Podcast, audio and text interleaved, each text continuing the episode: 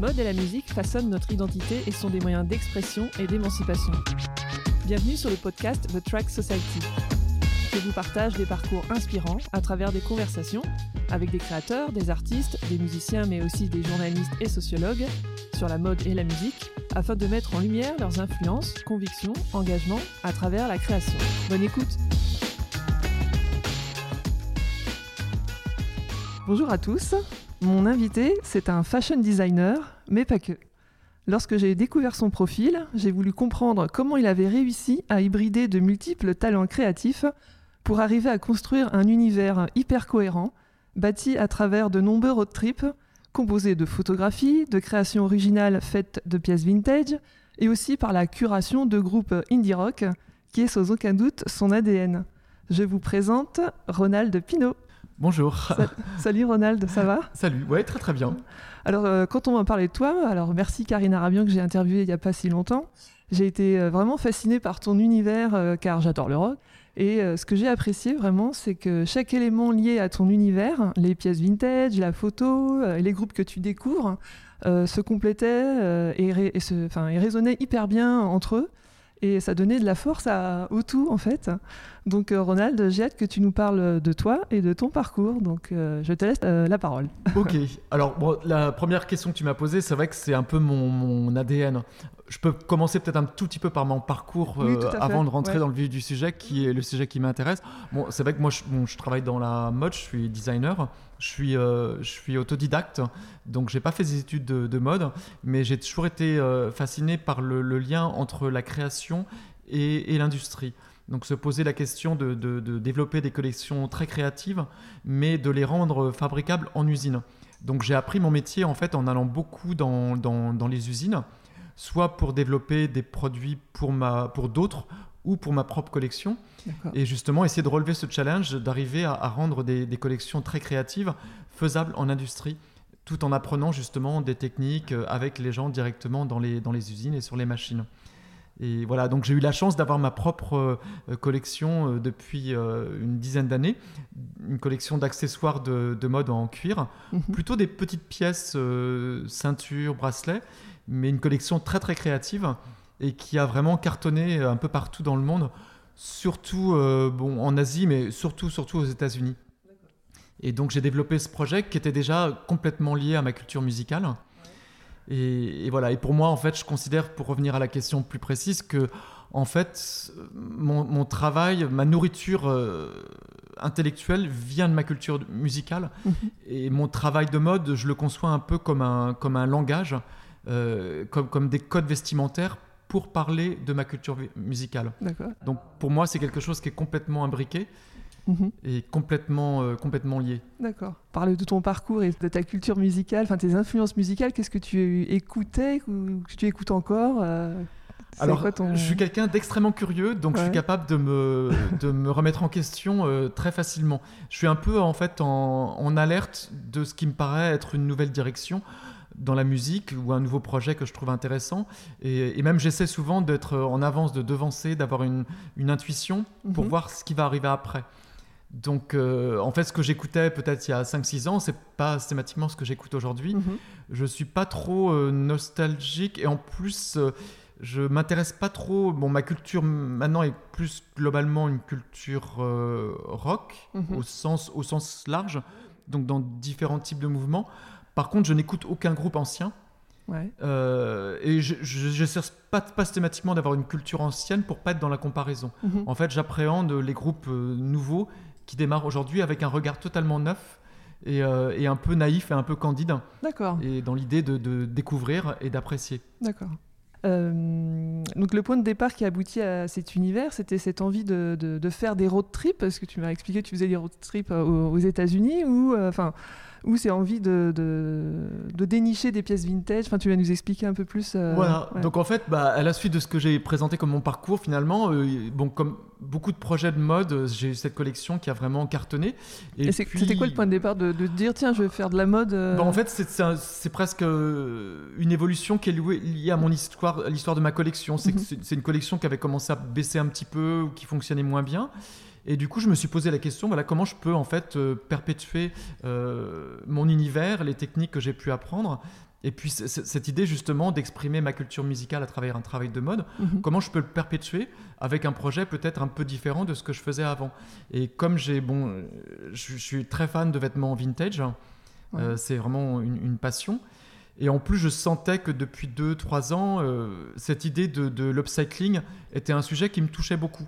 L'idée de prendre des choses, des objets qui, qui ont déjà eu une vie, mhm. de, de, les sélectionner de manière très rigoureuse, des vêtements assez anciens, et à travers un processus créatif de ou une technique, de leur redonner une nouvelle vie, c'est un sujet qui m'intéressait beaucoup. Et donc quand, quand j'ai un peu arrêté ma collection d'accessoires, j'ai passé un premier été à Los Angeles dans l'idée justement de, de, de, chercher à acheter des, des, pièces anciennes, soit des blousons de, d'énigmes, des anciens blousons de cuir, de moto. Mhm. Et donc je suis resté deux mois et demi à Los Angeles et je faisais tous les marchés aux puces, tous les week-ends qui sont autour de la ville pour acheter des pièces anciennes pour les ramener et les retravailler donc, euh, euh, dans mon studio à, Paris. Et donc j'ai passé deux étés à Los Angeles. Et mon troisième été, je me suis dit, bon là, je suis quand même là trois mois. Peut-être je vais tenter euh, un peu l'aventure de partir en voiture au hasard. Donc j'ai acheté une carte, je l'ai ouverte. Mhm. Je me suis dit, voilà, Los Angeles, la ville qui m'intéresse le plus, peut-être en allant assez loin, c'est Austin, Texas. Je vais faire la route entre les deux en évitant les, les freeways, les autoroutes, en dessinant des traits sur les plus petites routes possibles. Ah, c'est drôle. Et j'ai commencé à, voyager et à la fois j'ai commencé à trouver donc ce qui est devenu un peu mon projet d'aujourd'hui, des anciennes boucles de rodéo, des boucles de ceinture de rodéo en, argent allemand. Mhm. Et c'est des boucles qui étaient fabriquées particulièrement dans ces régions du, Texas, euh, Kansas, Nouveau-Mexique, hein. euh, à l'époque des mines, des mines d'argent en fait. Donc entre les années 1930 et 1970, début 80. Et ben, quand les mines en fait ont fermé, euh, bah, les artisans qui fabriquaient ces boucles ont, disparu. En plus, c'est une période où l'importation de, Chine a commencé à se développer. Et du coup, c'est tout un patrimoine de fabrication qui s'est arrêté. Mhm. Et donc, j'ai commencé à en trouver sur les, sur les routes. Et tout en conduisant euh, tous les jours, je me suis dit, mais il faut que je fasse un projet avec ça que j'essaie de collectionner ces anciennes boucles de rodéo, voilà, et que mon métier à la base c'était aussi mhm. d'avoir une collection de ceintures, et l'idée c'était de les ramener en France de les faire remonter mhm. sur des sangles de ceinture et de les proposer en pièces uniques euh, numérotées. Et à la fois pendant ces road trips, je me suis rendu compte aussi que je traversais un, patrimoine d'architecture complètement incroyable parce que toutes ces petites villes, euh, en fait, sur les petites routes perdues, c'est des villes qui ont été abandonnées aussi à, l'époque de la fermeture des, des mines. Donc c'est vraiment les villes typiques construites par les pionniers au début du siècle. Et en fait, dans les années 80, les gens sont quasiment tous partis en laissant tout dans l'état. Donc les petites boutiques, euh, les restaurants, les hôtels, tout est complètement fermé. Mais je me suis rendu compte que en fait, c'était un patrimoine d'architecture qui était en train de, de, disparaître. Et à la fois, les petits restaurants ont encore tout, tout le matériel à l'intérieur. Il y a des boutiques encore remplies d'objets. Et donc, j'ai commencé aussi un travail de photographie pour, pour témoigner en fait de ce que je voyais à travers ce road trip dans des régions complètement euh, isolées. Et, donc m'est venu ce projet un peu qui est un projet double finalement, c'est à travers euh, le, le, le, jeu de pistes euh, qui consiste à être à la recherche de boucles de rodéo. Je me suis trouvé confronté à, la découverte de ces villes abandonnées avec ce qui est très étonnant, quand même des, des rencontres et des gens qui en fait ont, décidé de rester coûte que coûte ah, dans ces régions. Euh, qui, que j'ai rencontré parce que souvent les gens qui sont restés, c'était en fait des, des, des, antiquaires qui avaient ben, du stock dans leur boutique et eux ont décidé de rester. Et aujourd'hui, bon, ils ont souvent 70, 80 ans avec euh, leur vieille chemise western. Et ils, sont là dans leur boutique complètement délabrée, avec quelquefois même plus d'électricité, à, attendre que quelqu'un passe euh, voilà, une fois par semaine ou pour mhm. éventuellement leur acheter des pièces. Et, et, donc voilà, en fait, j'ai j'avais quand même cette intuition. Ils les vendaient cher ou pour eux ça n'a pas de valeur euh, vraiment Alors en fait c'est très bizarre parce que elles sont très rares. Donc en fait, je me fixe pas vraiment de prix. Enfin pour eux c'est pour Alors c'est vraiment le hasard et c'est pas une question de la valeur des boucles en elles-mêmes, c'est plus une question de lieu. Donc il arrive que certaines dans des villes un peu moins petites, des villes un petit peu plus importantes, mhm. j'en trouve mais je les paye plus cher. Par contre, il m'arrive quelquefois de m'arrêter par hasard parce que je vois quelque chose qui ressemble à une boutique je pousse la porte, euh, je fouille partout, euh, dans des lieux qui sont remplis d'objets, et je tire un tiroir mhm. euh, qui n'a pas été ouvert depuis peut-être 15 ou 20 ans, et je vois une boucle qui a 80 ans d'âge, et la personne qui est là, en fait, n'est même pas au courant de ce que c'est. et, là, en fait, je trouve une perle mm, incroyable pour, mm-hmm. pour rien. Donc, en fait, c'est un véritable jeu de piste à essayer d'en trouver le plus possible. Donc, j'essaie de faire des recherches quand même de, de, lieux avant de partir. Donc, d'antiquaires. je fais aussi les, les, les prêteurs sur gage, par exemple. Euh, et puis en fait, quand j'arrive dans une petite ville, si je suis dans une station-service par exemple, je demande directement aux gens. Donc il m'est arrivé en fait d'arriver directement chez, chez, des gens pour demander s'ils avaient des boucles. Parce que quelqu'un m'avait dit, bah, tu verras, il y a une petite maison à la sortie de. Tu verras, c'est un Français, il cherche des boucles de ceinture. Il y en a peut-être dans son garage, tu devrais y aller, tu lui demandes. Mhm. Donc c'est, en fait, ça devient presque un espèce de. Oui, de chasse au trésor. de chasse au trésor, qui est un petit peu comme un projet artistique dont, l'idée est effectivement de chercher à la base donc ces boucles rodéo, à la fois de témoigner à travers un projet photographique euh, de, l'architecture euh, de, cette époque, des villes de pionniers, et en même temps c'est une espèce d'expérience de vie euh, complètement incroyable parce que je, rencontre des gens qui sont complètement déconnectés du monde réel, puisque bon c'est des régions, le, Texas par exemple, pour, pour se rendre compte, c'est un État qui est plus grand que la France. Il y a une partie qui est plus développée sur la côte, mais toutes les parties à l'intérieur, en fait, les distances entre ces villes qui sont pratiquement abandonnées sont de 2 heures ou 3 heures de route. Et entre les deux, il n'y a absolument rien. Donc, donc du coup, c'est un monde complètement en dehors de la réalité. Donc je conduis, je ne sais même pas où je vais dormir, puisque les motels, il n'y en a pas beaucoup. Je me pose pas trop la question parce que je sais pas où je vais, où je vais être en fin de, en fin de journée. Donc il y a, une idée de, en fait, de projet presque comme un, comme un projet, de, comme un challenge en fait comme un projet avec une petite prise de risque. Tu arrives à, chiner, enfin, à trouver euh, ces, pièces euh, et ensuite tu fais participer euh, tes clients, enfin ta communauté à, travers ton projet de photographie à vraiment donner un, une, une seconde bah, vie presque à. Enfin, c'est pas presque à. C'est sûr. bah oui, ce qui est amusant, je pense que ce mhm. que des deux côtés les gens perçoivent, même les, gens que je rencontre sur place, mhm. ils disent c'est amusant, c'est un petit Français qui traverse nos régions tout seul euh, avec ses converses à flammes et qui s'arrête pour demander si on a des boucles rodéo. Il se dit, souvent, ils n'y croient même pas que quand je leur dis je viens de France, ils me disent ah France, euh, Canadian French? Je leur dis non, non, la France, France. Les gens me touchent la main, ils me prennent la main, enfin ils sont complètement euh, choqué que j'arrive. Et après, effectivement, tout ce petit patrimoine et cette histoire, mm. eh ben, je la ramène de l'autre côté de la planète, en mm-hmm. France, mm-hmm. et puis je la partage avec les gens qui viennent me voir. Et donc, c'est ça que je trouve intéressant. Euh, je raconte cette histoire. Et à travers cette mm-hmm. histoire, je raconte aussi l'histoire euh, de, de, ce qui s'est passé d'un point de vue social dans ces régions qui, qui, ont été abandonnées pour des problèmes de, fermeture de mines ou des problèmes euh, assez graves dans ces régions-là. Et, et, du coup, c'est ça qui est intéressant aussi, c'est de faire vivre cette culture à travers ce projet-là et de, de, l'expliquer. Et hum, comment tu donnes, enfin, tu redonnes une seconde vie à ces, ces pièces, notamment euh, les, les, boucles là, tu, tu, les, comment tu les retravailles euh, Alors l'idée, bon, c'était un, peu le même principe que les, les vêtements que j'avais commencé à acheter, donc surtout des anciens blousons en jean, mais pareil des années 70, 60-70. Euh, là, donc, je l'ai retravaillé avec des techniques de, de, cloutage, euh, du riftage avec des cristaux, euh, du, tressage, du tressage cuir.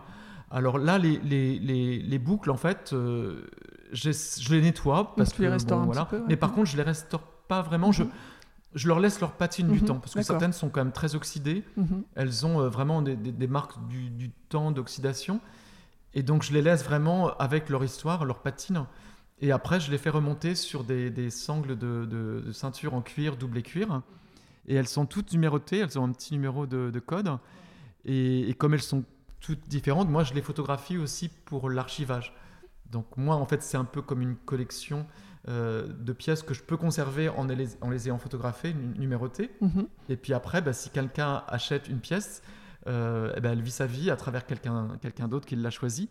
Et c'est à la fois une pièce artistique, mais ce qui m'intéresse aussi, c'est que c'est aussi une pièce que euh, les gens vont pouvoir porter au quotidien, parce qu'une ceinture, ça sert aussi à, ah, tenir son pantalon. Mm, mm. donc c'est à la fois une pièce qui a une histoire incroyable. Certaines boucles euh, datent des années 30-40, donc elles ont une vie avant moi. Et puis là, elles se retrouvent en France et elles vont être achetées par quelqu'un bah, qui va leur redonner une, vraie nouvelle vie en, les portant tous les jours. Et c'est ça que j'aime bien en fait dans cette idée de, de l'upcycling. C'est l'idée d'aller chercher des choses qui sont un peu oubliées et vraiment de, leur redonner une nouvelle vie et puis euh, d'apporter une contribution aussi à quelqu'un qui va pouvoir les utiliser dans sa vie euh, au quotidien. Et les vestes que tu, les vestes en denim que tu rapportes, comment tu les retravailles? Alors, je les ai vues sur ton site là. alors c'est beaucoup de travail parce que il y a un travail de préparation, de pointage, de perforation. En fait, pour réaliser un blouson seulement, il faut quelquefois un jour ou deux jours. Alors j'ai un petit atelier donc dans mon showroom à, à Paris. Mhm. J'ai un étage avec un petit atelier. J'ai une machine d'usine de, qui est une rifteuse. Euh, donc en fonte, euh, qui est mhm. assez, lourde et qui permet en fait de faire du riftage avec des clous, avec des vraies tiges en acier, mhm. donc qui vraiment vont tenir tout le temps. Et après, bon, j'ai développé beaucoup de, de, clous euh, très spéciaux quand j'avais ma collection d'accessoires. Donc j'ai des clous que je fais faire souvent dans des petites usines en, Italie. Donc j'ai des clous qui sont gravés, mmh. donc creusés dans l'acier. J'utilise des clous qui ont une insertion de cristal de verre, cristal véritable. Et euh, j'ai développé beaucoup de techniques. J'ai des clous qui sont poncés à la, à la meuleuse. Ah oui. qui sont mmh, meulés avec une mmh. surface un petit peu, un peu poncée, un peu satinée. Et donc, j'ai, en fait, j'utilise tout, tout, ce que j'ai pu développer quand j'avais ma collection d'accessoires euh, en, cuir pour le transposer sur ces pièces uniques. Mais du coup, les pièces, je les produis entièrement moi-même. En fait. Même les clous, c'est toi qui les. Les clous sont vraiment faits spécialement. Ils sont développés spécialement. Mhm. Et après, bah, chaque pièce, c'est vraiment moi qui la, qui la réalise de A à Z. Ok. Mhm. Voilà, donc en fait, elles sont toutes uniques parce que chaque blouson à la base est différent. Après, on reconnaît un certain style ou certains types de vêtements euh, sont répétés avec les mêmes positionnements mhm. de, de, clous, mais à la base, elles sont toutes euh, différentes. Et ces vestes, c'est quelle euh, influence? Enfin, c'est pas rock, hein, j'imagine, mais c'est. Pour, pour, moi, c'est quand même des statements très rock. Hein. Mm, mm. Donc, c'est très lié à ma culture, avec des références psyché, garage, mm-hmm. punk. Donc, c'est vraiment des pièces qui sont comme des statements de la culture rock. Donc là, c'est vraiment des, des, des, pièces très identitaires, mm-hmm. en fait. Ouais, je vois ça. Voilà, donc c'est des pièces qui parlent vraiment de ma culture mm-hmm. Et... qui te les achète Alors, soit les, ceintures ou les, ces vestes là qui, qui vient te voir parce que. Alors, en fait, j'ai bon, eu la chance avec ce projet-là, comme mhm. j'étais assez connu mhm. aux États-Unis, euh, j'ai quelques boutiques qui, bien que mon projet soit vraiment très différent de ce que je faisais avant, ont, voulu continuer à avoir une présence de mon travail dans leur boutique. Donc, j'ai quelques boutiques aux États-Unis qui, qui, achètent mes pièces, mes blousons customisés mhm. ou des ceintures, mais vraiment en série très limitée pour les revendre. Et après, en fait, je travaille vraiment dans mon propre showroom sur rendez-vous. Mhm. Donc j'ai la chance d'avoir un super lieu qui est un tout en un. Ça. Voilà, où oh quand on le voit, en fait, j'ai une petite boîte blanche euh, au plafond qui est ma chambre, mais qu'on ne voit pas du tout. Mhm. J'ai mon, mon, lit. De l'autre côté, j'ai ma mezzanine qui est donc mon atelier ou mhm. le lieu où je travaille. Et la partie donc au premier, au premier niveau, c'est un grand espace tout vide où je peux présenter vraiment tout mon travail. Et donc du coup, je, je, je travaille sur rendez-vous. Donc, c'est des personnes qui ont vraiment une, enfin, qui, qui, viennent te voir parce qu'ils ont une culture euh, rock ou ça peut être euh, ça peut être assez large finalement. Alors ça peut être soit c'est vrai que mon projet de, ceinture à boucle mhm. rodéo, il y, a, il y, a, cette dimension aussi de photographie qui attire des gens qui sont pas systématiquement directement connectés à ma culture musicale, qui trouvent le projet global intéressant. C'est vrai qu'au départ, les, les, blousons, par contre, sont vraiment des pièces très rock. Donc j'ai surtout des musiciens, des gens ah, dans l'univers de la musique qui, m'ont acheté des pièces. Oui, la question. Voilà, où j'ai pu développer mhm. des pièces aussi pour certains groupes qui m'ont demandé de développer des pièces. C'est génial. Dans le même esprit pour des mhm. tournées. Mhm. Donc du coup, ça s'adresse en fait à, à, des gens qui sont dans l'univers de la musique. Après, c'est pas une question de prix parce que comme je les vends directement, j'essaie justement que ce soit des prix euh, pas trop élevés. Donc, euh, bien que ce soit des pièces uniques, en fait, euh, c'est des pièces qui sont assez accessibles. Mhm. Donc euh, voilà, il n'y a pas quelque chose qui soit de l'ordre de la barrière.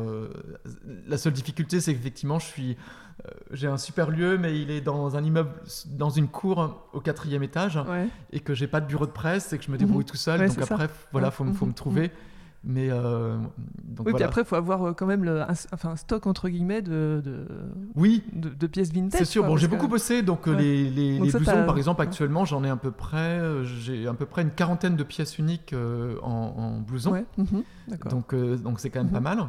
Et puis, bah, les boucles de ceinture, en fait, ça m'a pris deux, deux, deux road trips mhm. avant d'en avoir suffisamment pour lancer ma première production. Et donc, j'en ai produit à peu près 90. Ouais. Et, là, il doit m'en rester à peu près 50-55 en, pièces uniques. Très bien. Euh, alors j'ai vu que tu proposais des sortes de playlists de groupes euh, indés, euh, soit américains, anglais, que tu spottais aussi des salles de concert, des, bars, soit à Berlin ou à Paris, ou j'ai pas vu si c'était aussi aux États-Unis. Aux États-Unis, j'ai mes listes de salles de concert pour Los Angeles que je scrute régulièrement, soit pour découvrir des groupes, soit quand j'y suis pour y aller. Donc c'est vrai que bon, en fait c'est presque, je dirais, par rapport à mon travail de mode, c'est presque plus important parce que je considère que mon travail de mode est vraiment connecté à, cette culture musicale. Et donc, je passe beaucoup, beaucoup de temps dans, mon style de vie. En fait, je dis souvent, je vais, je vais voir un ou deux ou quelquefois trois groupes par, euh, par semaine.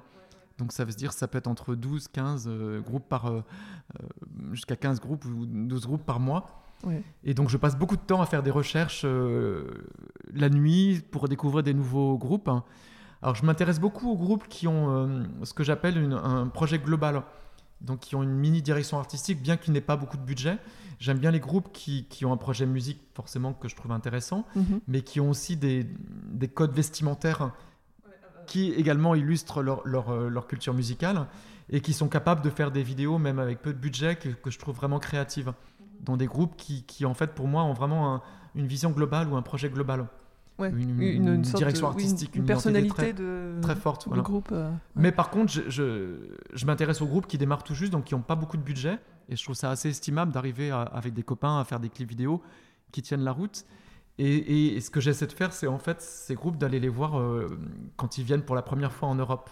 Ok. Parce que je trouve que c'est tellement génial de voir un, petit groupe. Et tu essayes de rentrer euh, en contact avec les artistes pas, pas, systématiquement, parce que en plus je suis un peu timide. Quelque part, je suis très bavard, mm. mais je peux être assez timide. Et il y a quelque chose de très particulier en fait quand on. Il y a des groupes que je, que je suis parce que je connais leurs vidéos par cœur sur YouTube.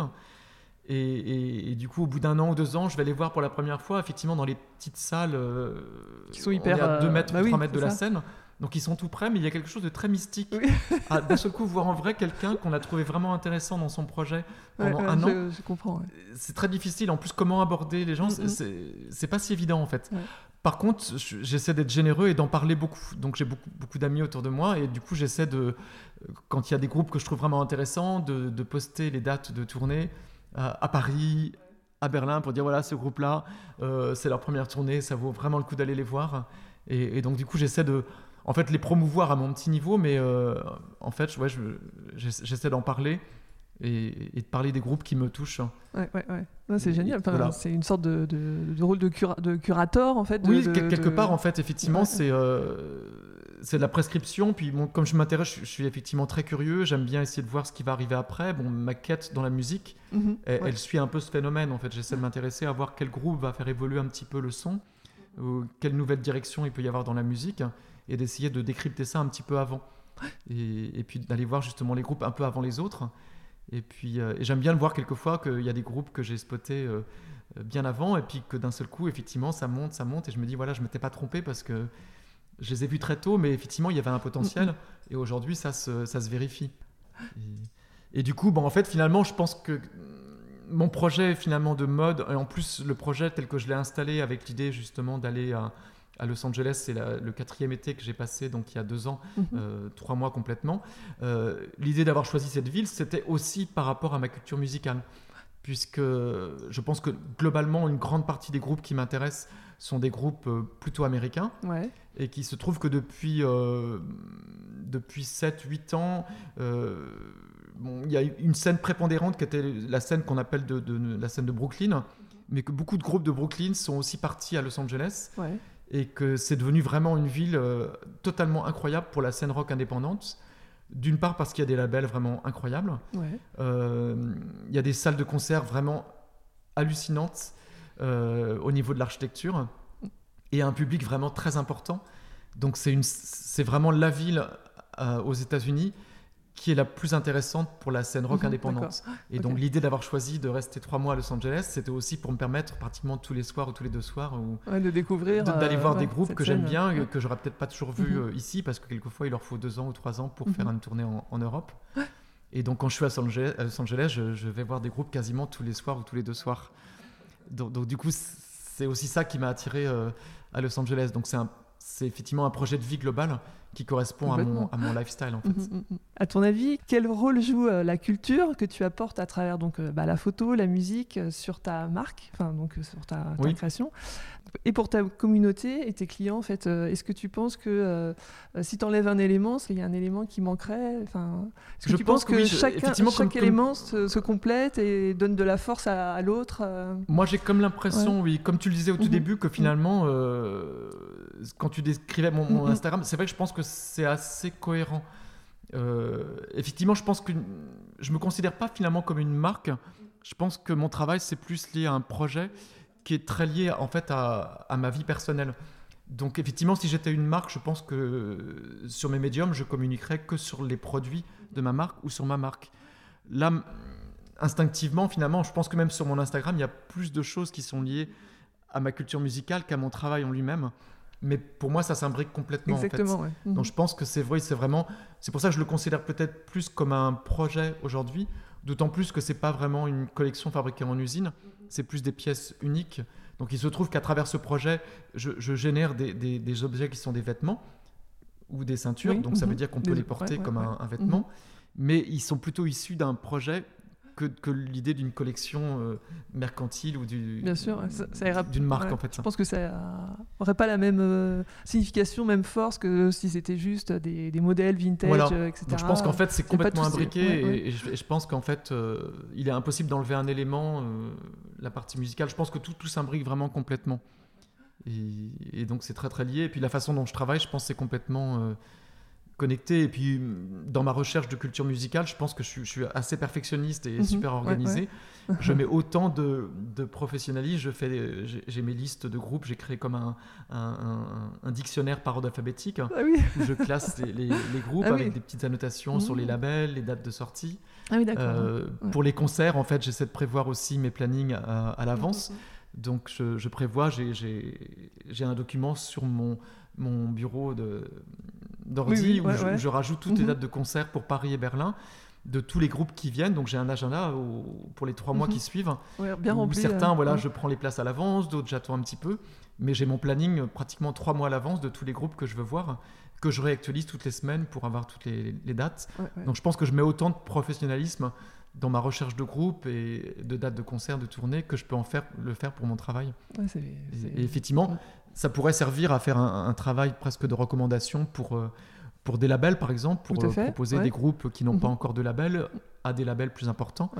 Et parce que je pense que je mets faire de la programmation pour euh, des salles ou voilà, la programmation ou la recommandation de, mhm. de, groupe en fait parce que je le fais avec autant de professionnalisme que, mhm. que, je le fais pour mon travail de collection en fait. Et c'est une idée que enfin un projet que tu as en tête ou pas, ça viendra pas systématiquement parce que je ne devance pas les choses mais pas, pas systématiquement en fait mais c'est vrai que je, vois qu'en fait, ce que, le travail que je fais sur la partie musique, mhm. Euh, c'est un travail qui est assez conséquent, effectivement. Bah, bien sûr, et, je vois même sur mon Instagram, il y a beaucoup de gens qui, finalement, je pense, sont pas très connectés à mon travail de mode et, qui me suivent plus pour la musique, justement. Ce que je trouve euh, amusant parce que c'est des gens que je connais pas, qui sont à l'autre bout du monde et qui ont été touchés, justement, par ma sélection de groupes parce que je pense que je suis assez sélectif. Je mets des groupes qui ont tous quelque chose de très fort.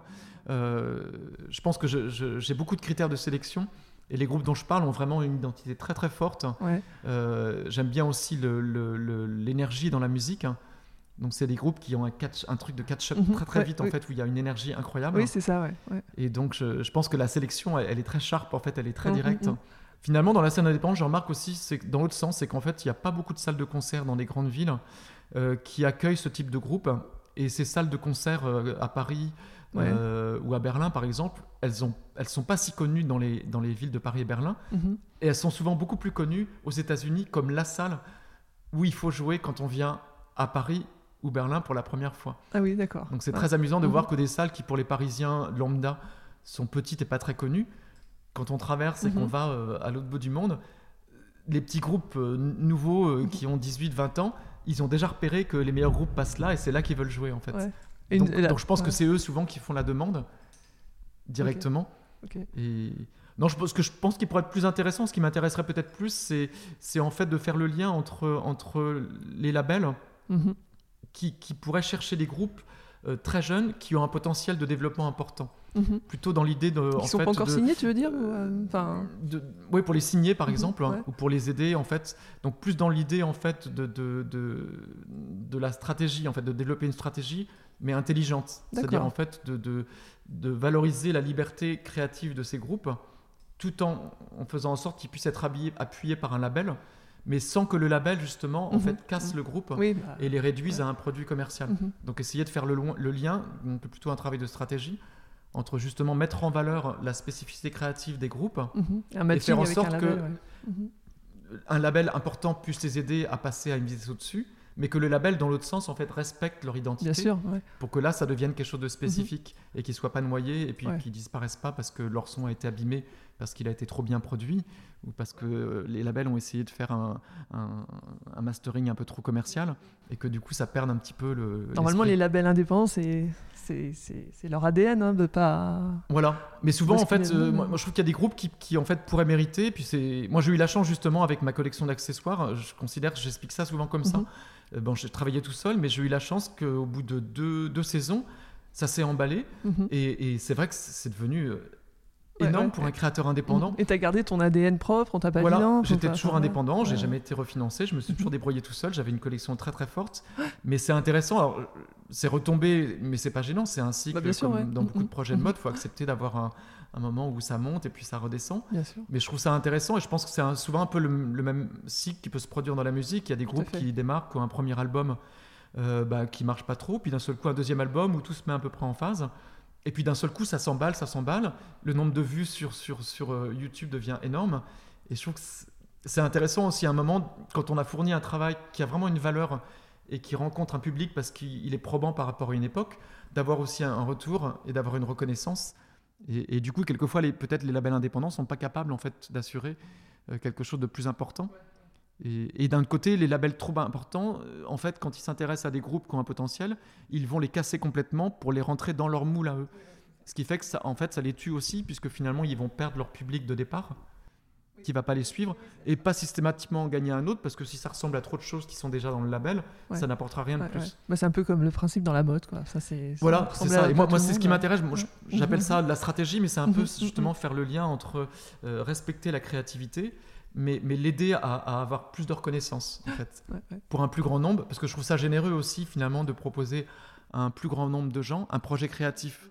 Je trouve ça intéressant, il y a quelque chose de généreux, en fait, parce que ça peut changer la vie de gens qui ont peut-être pas le temps de s'y intéresser, mais si on leur fait découvrir, ça peut vraiment changer mhm, leur mhm. vie ou leur ouvrir l'esprit. Et donc j'aime bien cette idée de générosité en fait. Bah, surtout en ce moment que, enfin, on n'entend plus trop parler de rock et c'est vrai que bah, si on, voilà, si il y a ce petit, on sent qu'il y a un petit revival. C'est sûr, euh, c'est une culture fragile parce qu'il n'y a pas beaucoup d'argent. C'est, c'est, pas la culture mainstream dans la musique aujourd'hui. Mm. Et, pourtant, moi je trouve que justement aujourd'hui c'est la culture alternative. Mhm, en fait, par rapport au courant mainstream, c'est dans le rock en fait qu'on trouve les meilleurs projets indépendant et alternatif. Donc c'est en fait la contre-culture. Ouais. Et Ronald, est-ce que tu, toi, tu es, musicien ou pas? Alors non, en fait j'ai fait un peu de clavier, ça mais ah. en fait euh, non, déjà j'ai toujours beaucoup beaucoup travaillé, 7 euh, sur 7, 12 euh, heures par mhm. jour. Faire de la musique ça prend beaucoup de temps je pense que j'ai beaucoup de potes qui sont dans la musique, donc en fait chacun reste sur son territoire. Comme tu étais autodidacte euh, un peu sur tout, je me suis dit tiens, il euh, de la guitare. Je me suis quand j'avais un petit peu de temps, je me suis mis un peu la guitare, mais honnêtement, je pense que en fait, en plus j'aime bien faire les choses euh, parfaitement, mm. et là ça me paraissait trop trop mm, trop de mm. temps passé. Ouais.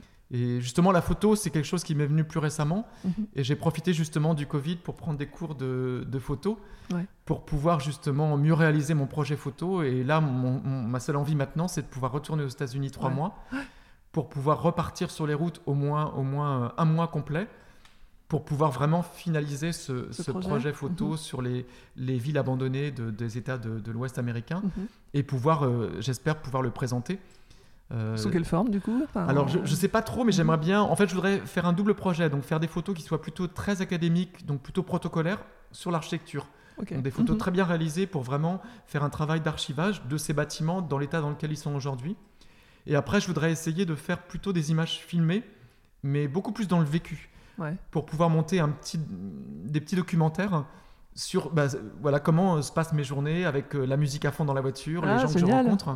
Et donc faire un double projet, essayer de faire un maximum d'images, soit photographiques, soit filmées pendant les un mois où je vais conduire tous les jours. Et puis après, essayer peut-être d'en faire un projet plus artistique pour peut-être le présenter en galerie. Ouais. Voilà, dans, dans l'idée aussi, je m'étais dit peut-être que essayer de travailler sur l'idée d'un livre qui puisse présenter à la fois les, les, photos des boucles rodéo et à la fois les bâtiments, mhm. parce que je trouve que quelque part, ce qui est amusant, il y a un parallèle qui est très étonnant, parce que ces boucles de ceinture rodéo, elles ont la même histoire que ces bâtiments. Bien sûr. Elles mhm. ont commencé à être produites dans les années 30. C'est l'époque où en fait ces villes ont été construites en bâtiments, les bâtiments en briques. Et, quelque part, en fait, quand les mines dans ces régions ont, fermé, c'est là où en fait où les habitants sont pratiquement tous partis et ces bâtiments ont été abandonnés. Et c'est là aussi où la fabrication de ces boucles s'est arrêtée. Donc quelque part, il y a un parallèle qui est très intéressant. Et, je pense qu'il y a peut-être des gens qui ont fait des projets photos sur les, ce qu'on appelle les ghost towns aux États-Unis, mais personne ne l'a fait avec mon spectre d'approche. Oui, oui, qui, est, quand même très particulier, parce que c'est une double approche qui s'imbrique. Et donc j'aimerais bien peut-être pouvoir faire un livre à la fois de photos de ces boucles rodéo en parallèle avec les photos de ces bâtiments. Donc voilà, je ne sais pas comment ça peut bah, aboutir. Ma priorité, c'est de retourner pour vraiment faire un mhm. mois uniquement de prise de vue, de prise d'image, mm, mm. ramener tout ce matériel et puis dans un an, euh, voir comment je peux l'organiser en fait. Super, bah, dis donc. Voilà. c'est super intéressant. Tu veux rajouter des, pièces à ta, enfin, entre guillemets, ta collection, enfin, travailler d'autres pièces vintage, d'autres types de oui, d'objets entre guillemets bah, C'est ça qui est génial justement par rapport à, ce que, à la collection que j'avais avant qui était fabriquée en usine où, il y a, où je dépendais en fait quand même de, de l'industrie. Là j'ai cette liberté de pouvoir fabriquer moi-même les pièces. Mhm. Donc en fait je suis toujours en, fait, en, en, réflexion de, de, produire une nouvelle pièce. Donc là j'ai quelques pièces que j'ai achetées il y a un certain temps qui sont de côté, mhm. prêtes à être customisées. Donc en fait il m'arrive quelquefois de faire euh, une nouvelle pièce juste pendant un mois, un mois et demi. Donc en fait, je suis toujours dans la recherche d'inspiration pour produire une nouvelle pièce que je peux faire moi-même. Mhm. Donc j'essaie toujours avancer euh, comme ça. Et puis euh, j'essaie d'être aussi à disposition pour les gens qui veulent passer me voir euh, pour voir mon travail, pour en discuter. Mhm. bon, j'ai de, plus en plus de demandes aussi pour des, des sorties presse, pour des shootings, mhm. soit pour habiller des groupes, pour des clips. Français ou pas forcément Alors forcément. Bah, en ce moment, plus français, parce que finalement, c'est plus difficile de faire voyager, donc c'est plutôt des groupes euh, français. Pop, rock. Rock, voilà. Donc euh, voilà, bah, faut que je sois un petit peu à disposition mm, mm, mm. pour ça, ou pour des shootings magazines aussi avec des gens qui trouvent mon, travail intéressant. Ils sont très visuels. Hein, oui, bah, c'est des euh, pièces qui sont très photogéniques en fait. C'est sûr que c'est des pièces très identitaires, très fortes. Et, et, puis je pense dans ce monde où en fait, notamment dans la mode finalement, on retrouve partout les mêmes produits, tous les produits sont fabriqués en grosse quantité. Parce que l'idée du, luxe, autrefois, je pense que le luxe, c'était aussi l'idée de la rareté. Aujourd'hui, les marques de luxe comme je sais pas, Gucci, Prada fabriquent autant de quantité que les marques bas de gamme, H&M. Donc en fait, il n'y a plus de notion de rareté. Donc moi, je suis un espèce de petit grain de sable mm, mm, mm. où j'arrive à, produire des pièces qui sont uniques. Chaque objet, même de, de la vie au quotidien, est toujours fabriqué en grosse quantité. Arriver à trouver dans un produit qu'on peut consommer ou porter quelque chose qui n'est qu'une pièce unique, mhm. c'est tellement rare que je pense que ça séduit des gens aussi, et notamment peut-être pour, faire des, pour faire des séries de mode qui évitent d'avoir les mêmes produits qu'on revoit dans tous les magazines. Et, et voilà, donc je pense qu'il y a une valeur aussi à ce que je fais par rapport à ça. Donc j'essaie de rester à disposition pour les gens qui s'intéressent et qui veulent passer me voir euh, Pour, ça aussi en fait.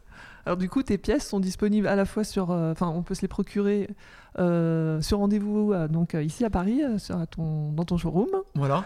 Alors, je ne sais plus si ton site est. Sur mon site, en fait, euh, elles sont commercialisées. Alors que, que, les ceintures, parce que bon, les ceintures, je pense que c'est assez facile de se mhm. rendre compte euh, à quoi elles ressemblent. En plus, les tailles, bon, elles sont très mhm. précises.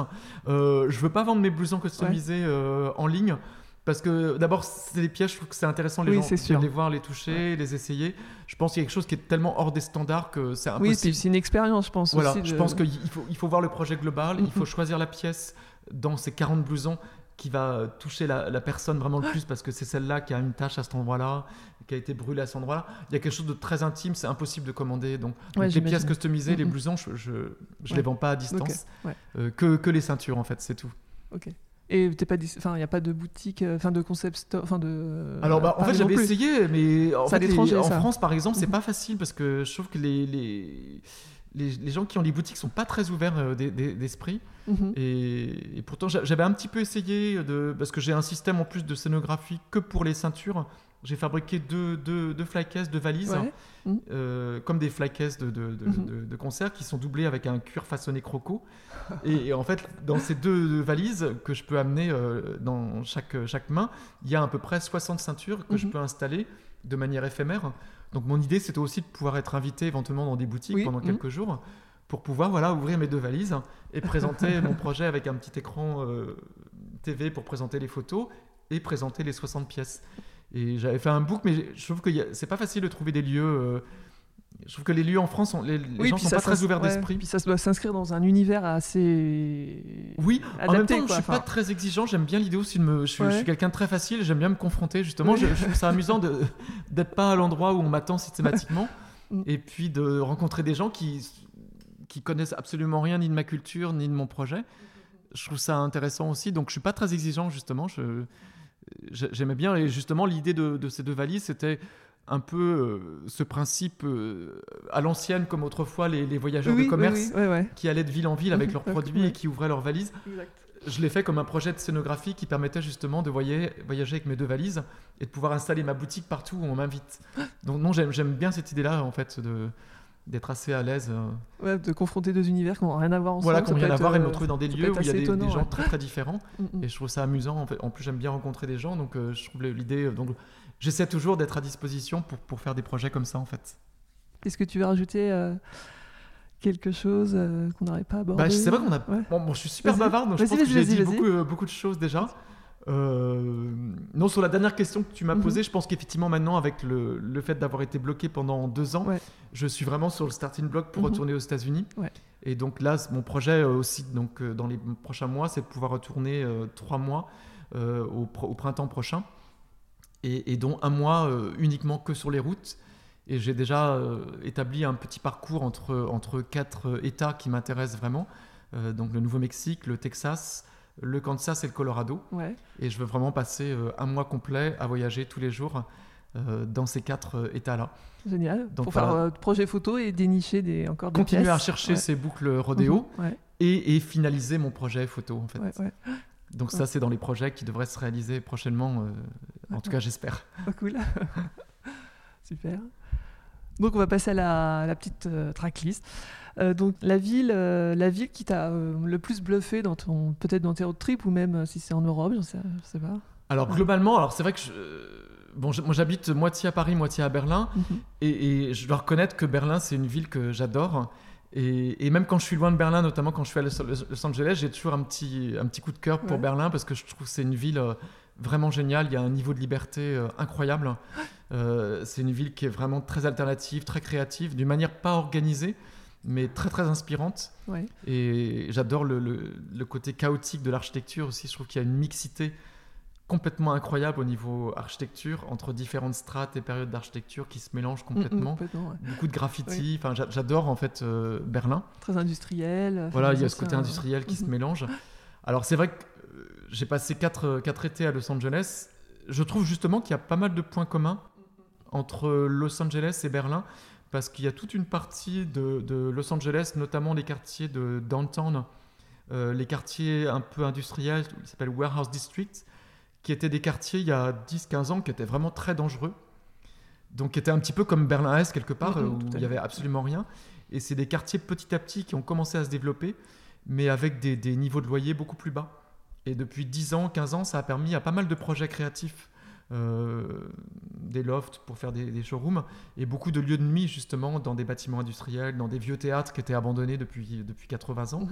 Donc ça a permis beaucoup de, lieux euh, euh, alternatifs d'ouvrir avec probablement des loyers beaucoup plus bas et donc à toute une culture vraiment alternative, un peu comme, comme Berlin avec l'époque du, du, mur et de l'Est. Donc je trouve que c'est des villes qui sont... Il y a quelque chose un peu en commun. C'est vrai. Donc, je, donc effectivement en ce moment Los Angeles c'est une ville qui m'intéresse beaucoup. On a compris. Voilà. Euh, ta pièce culte, une pièce de mode euh, culte euh, que tu adores Ça peut être une chaussure. Enfin, ouais, alors là, ça, Parce que apparemment, tu as fait de la chaussure, tu m'as dit avant aussi. Oui, j'ai fait de la chaussure. Alors, pièce, pièce, une pièce précise d'un créateur ou un type de pièce? Toi, ta, ta, ta, pièce mode culte que tu adores. Ouais, alors dans les chaussures, c'est vrai que j'aime bien les chaussures euh, de travail des années 50, 60. donc j'ai une paire que j'avais achetée aux États-Unis par exemple, qui sont. C'est des chaussures de travail, elles sont gravées à l'intérieur 1953. Et je trouve ça complètement hallucinant. Elles, elles ont donc 60, 60, 70 ans et je les porte. Euh, bon, je les ai fait ressemeler forcément. Elles sont super lourdes, c'est une semelle en, cuir, mais c'est quasiment comme du mhm, bois. Mais elles sont magnifiques. Hein. Donc c'est ouais, en fait c'est ma seconde peau, je les porte quasiment tout le temps. Ah d'accord. Donc ouais, alors je les ai pas aujourd'hui parce que là j'étais en travaux ici, donc je les protège un peu de la poussière. Mais ouais, il y a quelques pièces comme ça. Après, bon, forcément, le perfecto, c'est mon, c'est mon statement, ah bah, donc j'en, ai, j'en ai beaucoup. Mhm, euh, et, je pense que rares, rares sont les fois où je sors quelque part sans avoir un perfecto. Il faut avoir un quelle marque pour un bon perfecto Enfin, sans faire de pub. Alors, euh, euh, ça dépend. Bon, c'est vrai que sur mon travail de mode, par exemple, j'achète pas mal de shots. Ouais, c'est ça. De shots, mhm. euh, ou Harley Davidson aussi, des années 70, parce que les cuirs, il y avait des cuirs qui, ont mhm. une patine qui est vraiment intéressante. Après, j'ai quelques perfectos sans marque. J'en ai un que je porte beaucoup en ce moment, qui est, je pense, des années fin 80, made in England, et qui est très oversize. Mhm. Donc, je le trouve très intéressant. Donc, c'est le perfecto, mais un peu au sens large. En fait, j'en ai plusieurs justement dans des styles très différents. Mais, mais c'est un, emblème, ah perfecto. ça. Euh, la salle de concert euh, de fou, enfin, oui. Alors, des, à, à Paris, c'est vrai que bon, depuis pas mal d'années, j'avoue que le supersonique, la programmation, je trouvais vraiment euh, exactement dans le type de groupe que je recherche. Euh, il y avait l'espace B aussi qui était intéressant. Bon, ils ont fermé un petit peu, réouvert, mais je trouvais que c'est une salle quand même qui est assez intéressante. Euh, après, dans les salles qui sont un petit peu plus grandes, c'est vrai que ça repose sur pas beaucoup de salles. Je dirais il y a le, point éphémère, la maroquinerie, le petit bain. Et puis dans les salles plus petites, bon, il y a quelques petite salle qui me touche. Euh, euh, la Pointe Lafayette, par exemple, j'adore parce que c'est une petite salle au sous-sol d'un bar où je dirais ça mhm, fait 20, mhm. mètres carrés. Voilà, donc il y a quelques petites salles comme ça que j'aime bien. Et après, bon, Berlin, mais bon, ça touche peut-être moins, mais il y, a, mhm. quelques salles aussi que je trouve incroyables, comme euh, Urban Spray, où vraiment ils ont une programmation de tous les nouveaux groupes australiens, canadiens, américains viennent jouer à Urban Spray. Dans cette, ce quartier-là, il y a deux autres salles que je trouve géniales, Bader House et Cassiopeia, qui ont une, programmation incroyable. Et Berlin, c'est peut-être un peu plus compliqué parce qu'il y a plus de salles et peut-être moins de salles qui sont vraiment régulières. Donc, il faut chercher un peu plus. Voilà, mais c'est pour ça d'ailleurs que je fais des recommandations quand il y a des groupes intéressants. Ouais, ça. voilà. Super. Merci beaucoup à toi, bah, Ronald. vraiment un grand merci d'avoir permis de, de, raconter mon histoire et puis de partager ma passion. C'était super intéressant d'avoir, euh, bah, de découvrir ton univers, euh, hyper euh, inspirant. Et puis j'aime, vraiment beaucoup aimé ton univers qui croise beaucoup de d'inspiration créative, la photo, la musique, la mode, c'est vraiment génial. Et tout ça, ça se répond hyper bien, je trouve. Oui, c'est vrai qu'en fait, même, je pense que je me rends pas mhm. compte. Pour moi, c'est tellement imbriqué qu'en fait, l'un n'est pas dissociable de l'autre. Mm, mm. je pense que c'est, ouais, c'est vraiment un travail global, en fait. Ben, je te remercie, bah, Ronald, c'était un plaisir. Merci. Merci d'avoir suivi cet épisode que vous pouvez suivre sur toutes les plateformes d'écoute. Si vous l'avez aimé, n'hésitez pas à le partager et à vous abonner à The Track Society. Afin de m'encourager dans cette aventure, n'hésitez pas à me laisser un commentaire avec vos 5 étoiles sur Apple Podcast pour qu'il puisse être visible par d'autres passionnés de musique et de mode. Vous pouvez également me contacter en message privé sur Instagram, at The Society, pour me donner le nom d'une personne que vous souhaiteriez entendre par exemple. Merci et à bientôt